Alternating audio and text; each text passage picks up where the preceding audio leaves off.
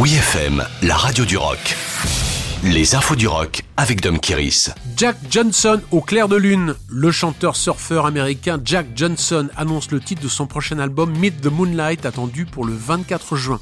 En avance sur l'été, le chanteur relax partage déjà la chanson titre Meet the Moonlight, deuxième extrait de l'album après le premier single One Step Ahead dévoilé le mois dernier.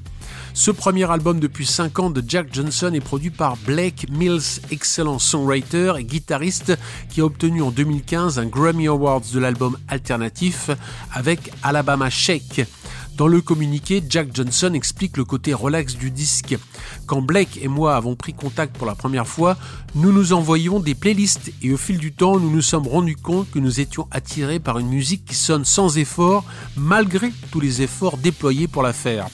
Fidèle à son look de surfeur en tongs, jeans et t-shirt, Jack Johnson est né à Hawaï. Il est le fils de Jeff Johnson, une légende de la culture surf. À 5 ans, il était déjà sur une planche et il deviendra à son tour l'un des plus grands champions du sport de glisse.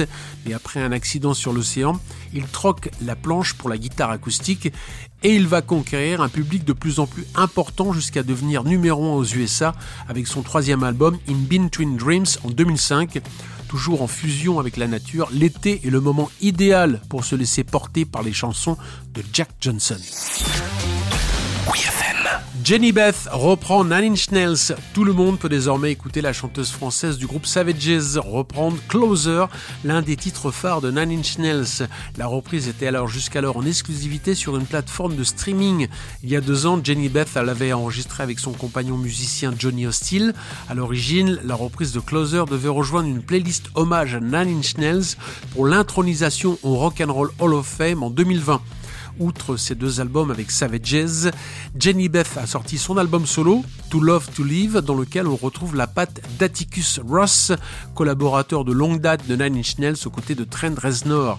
En publiant la chanson sur son compte Instagram, la chanteuse demande faussement naïvement si les fans souhaitent entendre sa version de Closer sur les festivals européens cet été. On se doute de la réponse, alors rendez-vous à Rock en scène le 26 août pour voir Jenny Beth conquérir le public français avec son univers rock industriel à l'œuvre.